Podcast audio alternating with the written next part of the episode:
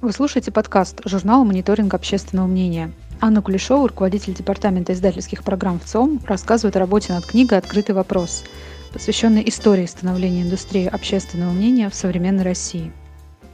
Здравствуйте, уважаемые коллеги, уважаемые слушатели. Рада представить вам издание «Открытый вопрос», которое появилось во многом в ответ на книгу, которую написали Джордж Гэллоп и Сол Форбс Рэй «Пульс демократии. Как работают опросы общественного мнения». Пульс демократии рассказывает об истории становления опросной индустрии в Соединенных Штатах, об истории института Гэллопа. Эта книга долгое время не была переведена на русский, и с ней не был знаком российский читатель. Впервые в нашей стране она вышла только в 2017 году в Департаменте издательских программ в ЦОМ. Ну и в итоге сложилась такая ситуация. У нас есть книга об институте Гэллопа, о первом центре, занявшемся изучением общественного мнения в США, а о первом российском центре изучения общественного мнения такой книги нет что, согласитесь, не вполне логично. История индустрии опросов общественного мнения в России значительно отличается от американской. История-то увлекательная, неоднозначная и многогранная. Подготовил предисловие для открытого вопроса Борис Максимович Фирсов, первый ректор Европейского университета и его основатель. Это предисловие объясняет во многом ту ситуацию, тот исторический контекст,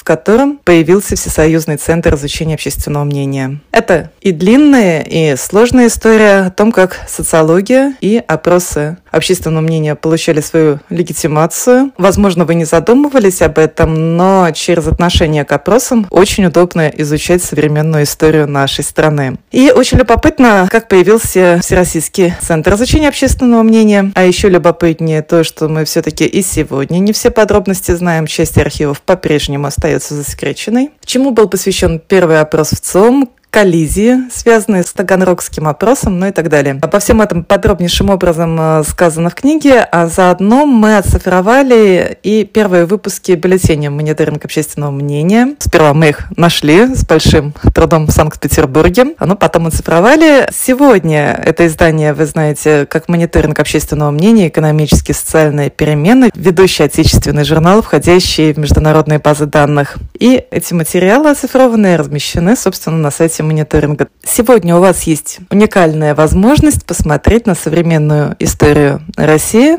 совершенно другими глазами. Думаю, все со мной согласятся, чтобы что-то понять, надо что-то сравнить. Э, вы теперь можете взять две книги и увидеть, что происходило с индустрией изучения общественного мнения в Соединенных Штатах и в Советском Союзе и в современной России. Какие вопросы задавались, э, какие проблемы решались с помощью опросов и насколько эти решения оказывались удачными или неудачными. Один из уникальных для меня сюжетов из времен Гэллопа связан с тем, как с помощью опросов побеждали сифилис в Соединенных Штатах. Спойлер, победили. Эпидемия бушевала, но благодаря опросам общественного мнения она закончилась. В нашей книге в открытом вопросе тоже есть несколько сопоставимых по увлекательности сюжетов, но они связаны не с медицинской тематикой. Они об искусстве и трудностях убеждения партийных кураторов не использовать опросы в пропагандистских целях. Я сейчас о Таганрогском проекте. Тогда из вопросов и ответов жителей города социологи сделали неутешительные выводы. Например,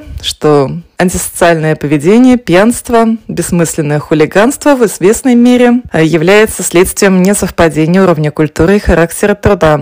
Ну и заказчику исследования наглядно заодно показали. Депутаты не работают, СМИ не функционируют. Команда Бориса Грушина выполнила свою задачу, но и результатами исследования партийное начальство так и не воспользовалось. Работа проведена грандиозная, результаты получены уникальные, но никому не нужные. Ни тогда, ни теперь сокрушался Грушин. Книга «Социологическая лаборатория», написанная Грушиным по итогам этого исследования, была исключена из планов издательства «Наука» по решению директора Михаила Рыдкевича. При этом значимость проекта оценили на Западе. Там внимательно следили за первыми шагами советской социологии. Исследования, сделанные Грушином в Таганроге, писала американский профессор Эллен Карнаган, показали, что несмотря на авторитарный характер советского строя, его общество демонстрировало существенную поддержку некоторых протодемократических ценностей. Кстати, сам проект в итоге продлился аж до 2016 года. Весь первый том содержит повествование о том, как зарождалась индустрия изучения общественного мнения и мы приложили все усилия, чтобы показать целостно эту историю и показать самые разные взгляды на те или иные ситуации, дать возможность разным людям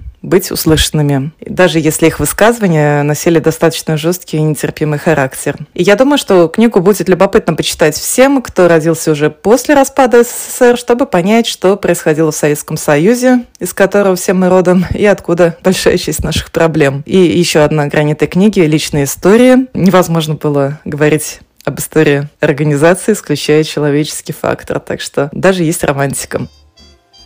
Вы слушаете подкаст журнала «Мониторинг общественного мнения».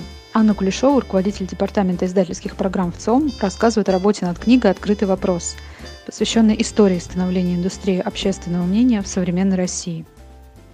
Моя боль, связанная с открытым вопросом, это поздноватая догадка, что подтолкнуть к идее создания в ЦОМ Михаила Горбачева могла не только политической ситуации, но и его супруга Раиса Максимовна. Она училась вместе с Юрием Левадой, и она проводила социологические исследования, которые легли в основу ее диссертации. Она писала «Моя конкретная социология – это социология с человеческим лицом, с лицами и судьбами, которые вошли в мою судьбу. Она резко углубила мои представления о живой жизни, мое понимание этой жизни людей именно в ходе таких встреч на его, ни из книжек и газет, ни в театре, ни из фильмов поняла я и многие наши беды, сомнительность многих безоговорочных утверждений и устоявшихся представлений. Сейчас я стараюсь взять интервью у Михаила Сергеевича, и если моя догадка подтвердится, в издание второе, дополненное и исправленное, внесем этот сюжет. Многие коллеги, у которых мы брали интервью для открытого вопроса, вспоминали, что у них есть письма, вырезки из газет, фотографии, которыми они готовы поделиться. Понятно, что в одну книгу все это вместить было невозможно, поэтому было принято решение создать портал, посвященный открытому вопросу. Туда будут подтягиваться материалы, которые обнаружились в архивах коллег, и там будут не только фотографии, не только расшифровки, но и материалы телепередач, которые связаны с нашей темой, и интервью на радиоэфирах. Например, к Новому году я получила большую коробку с бесценными материалами от Михаила Дымшица, за что ему большая благодарность. Он прислал распечатки проекта «Общественное мнение». Первый выпуск таблицы таблиц для которого был подготовлен в 70-м, но опубликован только в 73-м, а уже в 74-м выпуск получил грифы для служебного пользования. Надеюсь, этот портал поможет и нашим коллегам, которые в дальнейшем будут обращаться к теме, связанной с историей индустрии изучения общественного мнения. Да, э, для книги, собственно, были собраны более 400 источников и несколько десятков интервью, и такое количество материала было привлечено не только потому, что мы любим масштабность, но и для того, чтобы как можно более целостно показать наше прошлое. И все мы понимаем, что тяжело написать биографию одного человека, но еще тяжелее написать биографию организации, в которой работали сотни людей. И вот каждый человек помнит события по-своему, дает им свою оценку. Мы постарались справиться с этим вызовом. Справлялись мы с ним в ситуации, когда некоторые коллеги отказывались интервью. То есть вот тот разлом, который произошел в 2003 году, до сих пор очень болезненный. Отказы от интервью говорят, как вы понимаете, о многом и характеризуют ситуацию э, в индустрии изучения общественного мнения сегодняшнюю. Но мы пришли к выводу с моим коллегой, с Александром Протер, Касперским, что будем работать в этой ситуации по вторичным материалам, то есть по публикациям в СМИ, по интервью на радио. Мы надеялись таким образом дать возможность читателю посмотреть на события тех времен с совершенно разных точек зрения. То есть книга преднамеренно не носит какой-то оценочный характер, это не апологетика. Мы позволили фактам истории остаться фактами и дать возможность каждому человеку, каждому читателю составить свое впечатление. А в настоящий момент книга озвучивается, работает над ней актер Сергей Данилевич, и к весне ее можно будет не только читать, но и послушать. Ну, а когда прочтете и послушаете, а, я надеюсь, вы дадите обратную связь. Буду искренне признательна за это. С благодарностью, Анна Кулешова. Больше подкастов на эту и другие темы на странице мониторинга общественного мнения в разделе «Подкасты» на Яндекс.Музыке. Музыке.